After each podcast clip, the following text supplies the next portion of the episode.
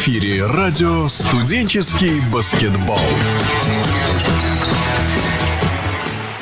Добрый день, уважаемые любители студенческого баскетбола. Мы приветствуем вас э, на официальном радио Международной студенческой баскетбольной лиги. Сегодня мы разбираем противостояние МГАВК и СФУ э, с главными тренерами команд. Первый у нас Анатолий Лаптев, главный тренер э, Малаховки. Анатолия мы рады приветствовать. Он только что вместе с командой вернулся из Лондона и уже в Москве готовит команду к плей-офф. Анатолий, добрый день. Добрый день, здравствуйте. Анатолий, ну так э, что это за город такой, Лондон? Не, ну Лондон вообще как бы город, мягко говоря, известный. Э, и, конечно же, очень хотелось э, там побывать. Мы играли, к сожалению, не в нем. Соответственно, в Лондон специально остались на день с тем, чтобы ребята смогли посмотреть город. В принципе, убедили Ухту, что лучше остаться посмотреть. То есть Ухта тоже осталась и, соответственно, ребята увидели этот замечательный город, очень красивый, очень ухоженный, а, с красивыми газонами и шикарными зданиями. Чем-то напоминающий, наверное, а, наш Санкт-Петербург по некоторым зданиям, но, наверное, на данный момент более ухоженный и более такой чистый. Несколькими строками о матчах. Первую игру мы особо не будем разбирать, там э, раскрошили соперников 40 очков. Вторая игра получилась более интересной. Что был за соперник, э, так э, основные вещи, которые составили эту игру. Ну, если, наверное, начну как бы с первой, то есть понятно, что мы готовились, настраивались на обе игры, тем более первая игра была практически в день прилета у нас сильно задержался рейс, там приключения отдельные, то есть они расписаны у нас на сайте и так далее, то есть там все было интересно. Но, к сожалению, да, там команда была очень слабенькая, и это было, ну, скажем, неприятная неожиданность. Мы настраивались на две хорошие игры, чтобы готовиться, э, скажем так, к играм плей-офф. Вот. А по второй игре очень хорошая команда университета местного. Там есть профессиональная команда в Гэдалде, и э, из нее э, два игрока э, прибалты усиливали студенческую команду. Я так понимаю, что они достаточно часто это делают, очень приличные. Плюс два своих как бы очень хороших игрока, э, добротных, с, которыми, в принципе, пришлось играть. То есть сначала они оторвались на 8 очков, в начале первый рывок сделали 8-0, после этого мы выровняли игру и э, сумели сделать небольшой задел, но в конце, э, скажем так, позволили подобраться на комфортную дистанцию и получилась очень интересная концовка, что в целом полезно. Игра была такая очень быстрая и агрессивная. Ну, на самом деле, я думаю, что в, в преддверии плей-офф очень, очень даже полезно. Тем более, такой баскетбол, он более американский, наверное, так как в основном играют э, чернокожие ребята, только вот два прибалта, ну, три, три человека было со светлым, ну, цветом кожи, э, один задний игрок и вот два, два прибалта. С очень хорошими бросками и очень, очень атлетичными проходами, то, в принципе, дало возможность поработать как раз от э, прохода в зону, от э, постраховки, с подстраховкой, то есть, ну, дало там, скажем так, определенные моменты, над которыми нам, у нас получилось поработать. Вы уже много лет работаете студенческим тренером. Система подготовки э, команды к важным играм выработалась какая-то единая, или вы каждый год пытаетесь пробовать что-то новое? Ну, скажем так, конечно, система есть. Э, в нее добавляем в зависимости от э, возможности того или иного этапа. Ну, например, прошлом году у нас была возможность, был перерыв, и мы, соответственно, успели съездить на сборы. В этом году э, такой возможности не было, и мы тренировались в Малаховке. Плюс, соответственно, турнир память Сергея Александровича Белова провели, то есть что дало нам возможность, как бы, соответственно, контрольные игры какие-то провести. Ну и в зависимости от, от игр в этом году, конечно, насыщенность э, перелетов и переездов перед началом плей-офф очень высокая, что, скажем так, не, не, наверное, не самый лучший вариант, но пытаемся как бы нивелировать каким-то моментом. Просто мы, получается, прилетели с Лондона вчера, практически сутки не спавшие, Э, сегодня у нас игра по АСБ, и завтра вечером э, вылет э, в Красноярск, опять же там в ночь, потому что других самолетов нет. Я думаю, что все будет хорошо. При определенных обстоятельствах с вами могут зацепиться и команда Казани, и Уральского федерального университета за титул, но, скорее всего, все будет решаться в игре Сталина. Вопрос поставлю так. У МГАВК есть все в этом сезоне, чтобы обыграть команду Таллина? Все ли есть? Наверное, на данный момент, вот конкретно на данный момент еще не все, то есть, но есть моменты, на которые мы пытаемся доработать, привнести в игру, то есть я далеко не всем доволен, считаю, что нас сейчас готовность далеко не идеальная, то есть есть еще время, соответственно, и ну, мы, как бы, скажем так, и пытаемся к тому времени довести на рисунок игры и, соответственно, какие-то схемы э, под то, чтобы быть максимально готовыми к решающим играм. Прошлом году в межсезонье вас покинули э, Денис Волконский и Дмитрий Пересыпкин.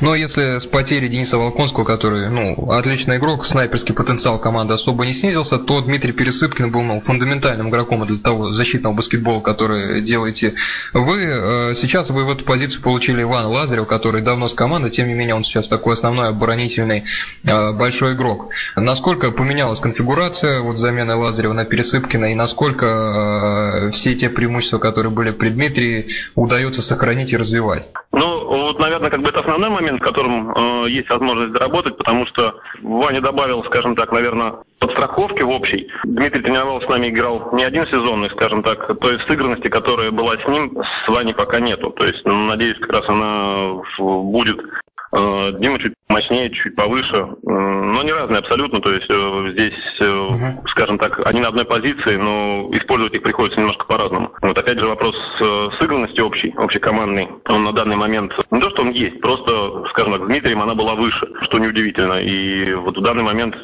скажем так, Иван добавляет с каждой игрой, и вот эти игры в Лондоне были очень полезны именно для общекомандных действий, причем как защитность, так и нападения, поэтому здесь я думаю, что все будет как раз хорошо к решающим играм. А, вопрос по Станиславу Крайнову. Мы общались с ним э, где-то в конце ноября, примерно так. Он сказал, что будет э, весной и летом 2014 года принимать решение о том, идти работать или пытаться цепляться за профессиональный баскетбол. Если Стас попросит совета лично у вас в этом направлении, что вы ему скажете? Я не первый год уже как бы ему говорю, что пробовать профессионально нужно. Единственное, конечно, э, для Стаса просто по многим моментам очень важно, чтобы у него он шел уверенный на игровое время. То есть прийти в профессиональную команду и э, отсидеть на банке, скажем так, я думаю, что это вообще не его вариант, потому что он просто м, психологически это не сможет делать. То есть есть игроки, ну, скажем так, я был в таких же, то есть я не мог никогда сидеть на скамейке, то есть э, поэтому Стасу нужно играть. Стас очень трудолюбив, он очень много работает и тренируется, себя всегда нужно попытаться попробовать на уровень выше. Вы часто во время матча активно общаетесь э, с судьями. Э, баскетбол, наверное, лучшая игра, где можно вести э, активную психологическую атаку, психологическую игру с арбитрами встречи и из этого извлекать пользу для своей команды. Есть ли у вас какая-то продуманная система давления на судью для помощи своей команды, или это, скорее всего, неумение где-то эмоционально сдерживаться? Скажем так, я, наверное, в свое время пробовал какие-то моменты. То есть понятно, что давить так, как давит э, Ивкович, например, э, невозможно, потому что нужно обладать его авторитетом. И я не раз, э, ну, я, скажем так, пробовал, наверное, на каком-то, э, не на студенческом уровне, когда там тренировал любительскую команду, в, работать в этой же манере, просто для себя.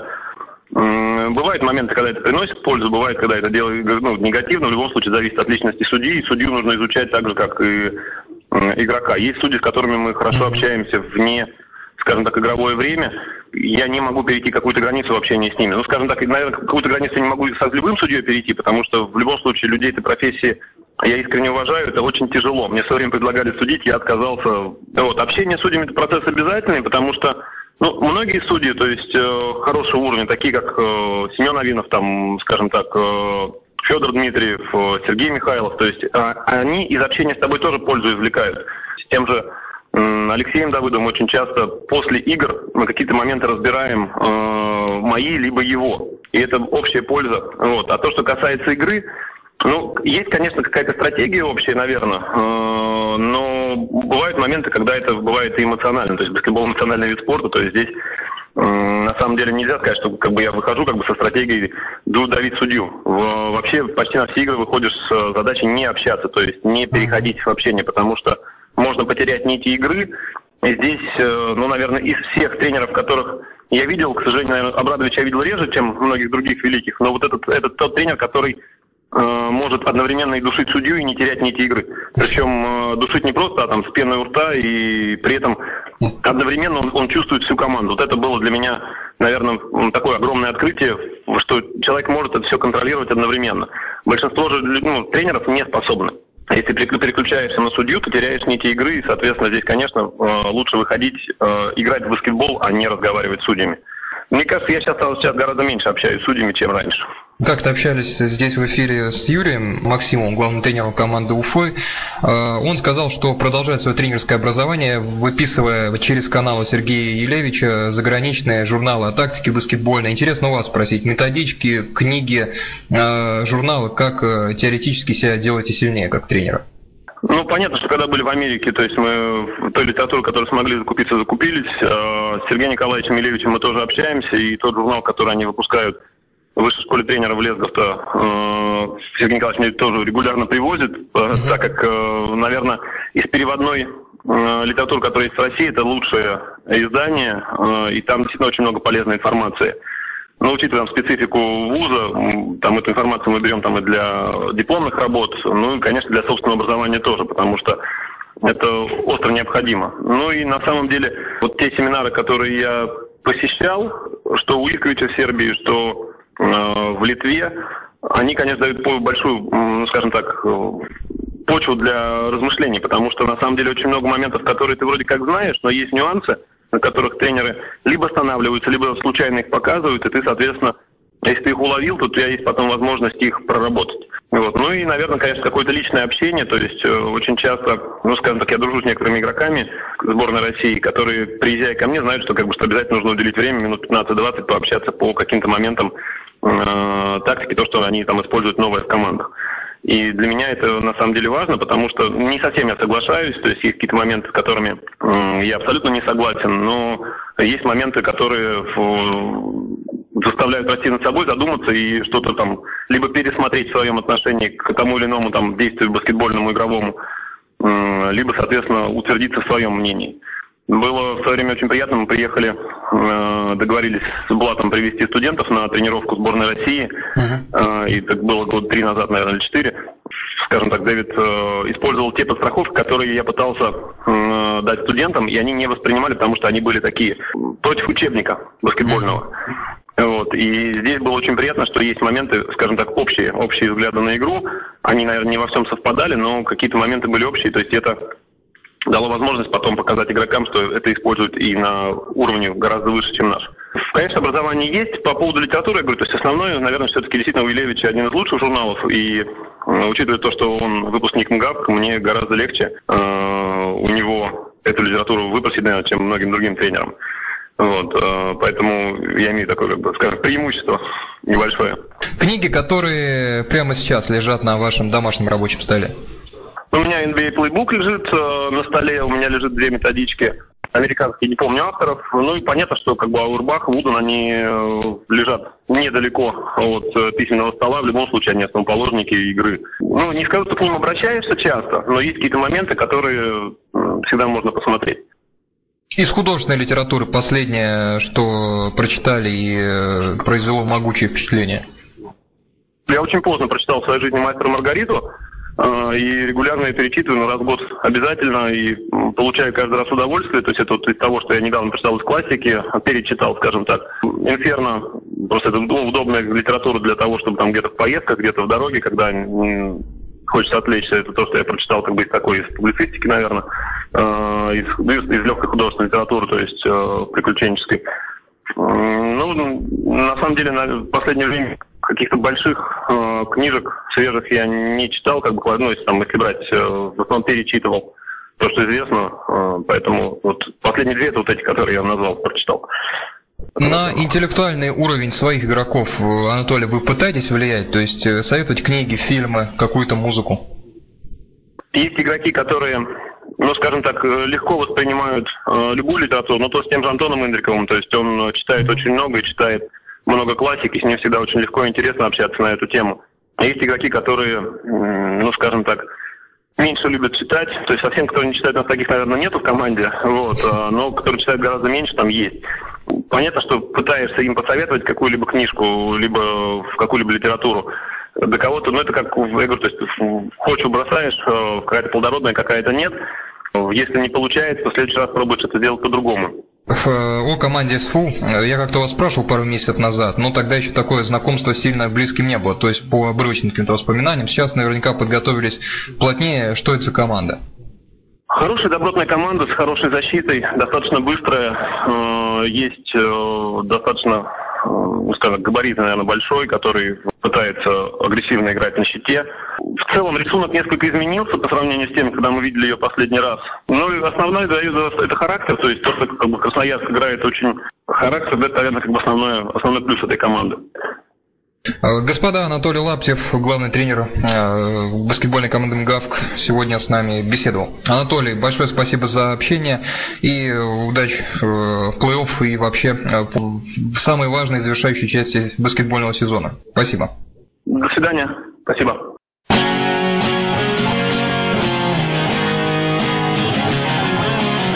Вы слушаете радио «Студенческий баскетбол».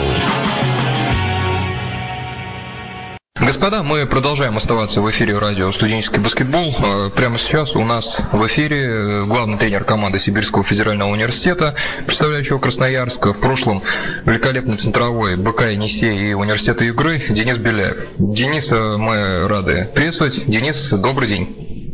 Добрый день. Здравствуйте. Э, свою игровую карьеру вы закончили относительно недавно. Момент, когда в голове щелкнуло, пора уходить. Как-то в душе бы я еще, конечно, поиграл, но травмы уже сказали заканчивать, когда уже невозможно было профессионально выкладываться на 100% на площадке. Вы, как и многие центровые, мучились э, с коленями. Что они собой представляли уже в конце карьеры? Ну, операции 5 на одной ноге у меня с коленом, там со связками, с крещами проблемы. Ну, если слушать врачей, то надо завязывать сразу, как только столкнулся с такой проблемой. А если проходить, подходить профессионально, закачивать, э, все время бежать в тонусе, мышцы на ноге, если трясать с колена, в общем, работать над собой постоянно, то можно совмещать профессиональный спорт и травмы. В Енисее СУ работаете вместе с Сергеем Букаревым, известным э, специалистом в Красноярске. За что отвечает он, за что отвечаете вы? Молодежной команде в Енисее я помощник э, главного тренера Букарева Сергея Геннадьевича и работаю с молодежкой индивидуально с ребятами, там, с центровыми, и за физику отвечаю, подготовку физическую, и СФУ, но я недавно вообще вступил на эту должность, и он, можно сказать, как мой наставник. И он э, помогает мне во многих организационных вопросах, где-то по игре я обращаюсь как к старшему товарищу, я еще с ним застал. Вместе в одной команде выступали мы за Енисей, тогда он не помню, как не назывался. В свое время вы сами начинали у великого детского тренера и талантливейшего педагога Василия Репиты, человека, который с 6 по 9 класс школы ставил базу Сергею Тараканову, воспитал Максима Силантьева, чемпиона СССР в Кондрашинском «Спартаке», впоследствии Сергея Иванова, серебро Торонто 94. В чем была уникальность, в чем был талант э, вот этого человека Василия Репиты? Ну, во-первых, он как человек, э, как тренер с детьми, по работе с детьми очень хорошее чувство, как психолог. И к нему всегда хотелось идти на тренировки заниматься. Что-то новое там придумывал, давал. Ну и в то время, когда я ходил, я могу вспомнить, я с большим удовольствием взял тренировку. Это, хотя мне уже было тогда, по-моему, лет 15-14. В Красноярске и Сибири всегда рождалось большое количество физически сильных людей, атлетов, но как-то баскетболу от этого мало перепадало. Почему вот за такое количество времени э, в Красноярске не удалось найти э, действительно человека выдающихся физических данных и сделать из него очень хорошего центрового, как в том же Омске сделали из Дворного, и есть другие примеры. Это проблема детской селекции или чего? Даже не знаю почему. Ну, на сегодняшний день в молодежной команде есть один парень за 2.10 ростом. Вот, и если тут, тут все будет хорошо, я думаю, его ждет хорошая карьера. Переходя к команде СФУ, тоже хотел спросить о двух э, игроках. А, Леонид Никитенко и э, Илья Сенкевич, то есть два молодых человека, которые еще, по-моему, в 2010 году уже прочили в основной состав Енисея, но как-то прогресс их э, замедлился или сложно попасть в состав перенасыщенный иностранцами. Что с ними происходит, с Никитенко и с Сенкевичем, почему они не делают шаг дальше? Касается Сенкевича, он уехал э, в Краснодар на сегодняшний день. Он выступает за высшую лигу, пробует там себя как бы. Вот, ну да, ему сложно получилось, сложно стало попасть в основной состав, он решил себя там попробовать. А что касается Никитенко, он, его привлекают на тренировки. Сейчас он, к сожалению, размером с голеностопом у него проблема. А его вообще ждут в основную команду. У него тоже все в его руках. Он является моим двоюродным братом. На него обратили внимание, я обращали, и сейчас залечит он свою травму и будет там пробоваться.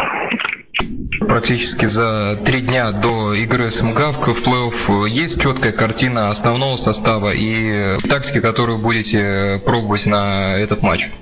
Составом варьировать особо не приходится, потому что он как бы без изменений у нас вот какие люди есть, такие есть, и брать неоткуда, к сожалению. И модель защиты, ребята там э, в Фингавте несколько, по-моему, если я не ошибаюсь, профессионально да, занимаются. У них э, немножко мы пару игр посмотрели, и у них довольно-таки слаженная игра и в нападении, и в защите будет непросто, но будем стараться дать бой. К сожалению, у нас мало тренировочного процесса, всего лишь три раза в неделю нам дается спортзал на два часа, и, сами понимаете, играя с такими командами, которые к нам приедет, надо, это мало времени, чтобы э, противостоять э, достойно. Но мы, тем не менее, будем стараться. Все ребята с характерами в команде СФУ Задачи какие-то на сезон в МСБ оговаривались, или, по сути, она уже по большей части выполнена, команда пробилась в плей-офф? Люди учатся, занимаются любимым делом, ездят, смотрят нет, что еще можно мечтать студенческие, о чем можно мечтать студенческие годы еще. Ну, вообще, перед командой стоят задачи как можно больше выиграть в МСБЛ. Ну, вот конкретно, как вот надо, такого не было. Господа, Денис Беляев, главный тренер команды Сибирского федерального университета, в прошлом центровой БК Енисей, с нами сегодня общался. Мы подводили вас э, к противостоянию МГАВК СФУ паре 1-8 плов МСБЛ. Э, Денис, огромное вам спасибо, удачи в работе, положительных эмоций от баскетбола. До свидания. До свидания. Господа, Анатолий Лаптев, э, Денис Беляев, команда МГАВ КСФУ. Э, этой пара 1-8 МСБЛ. Мы ждем этой игры с нетерпением и э, ждем встречи на радио студенческий баскетбол на следующей неделе. До свидания.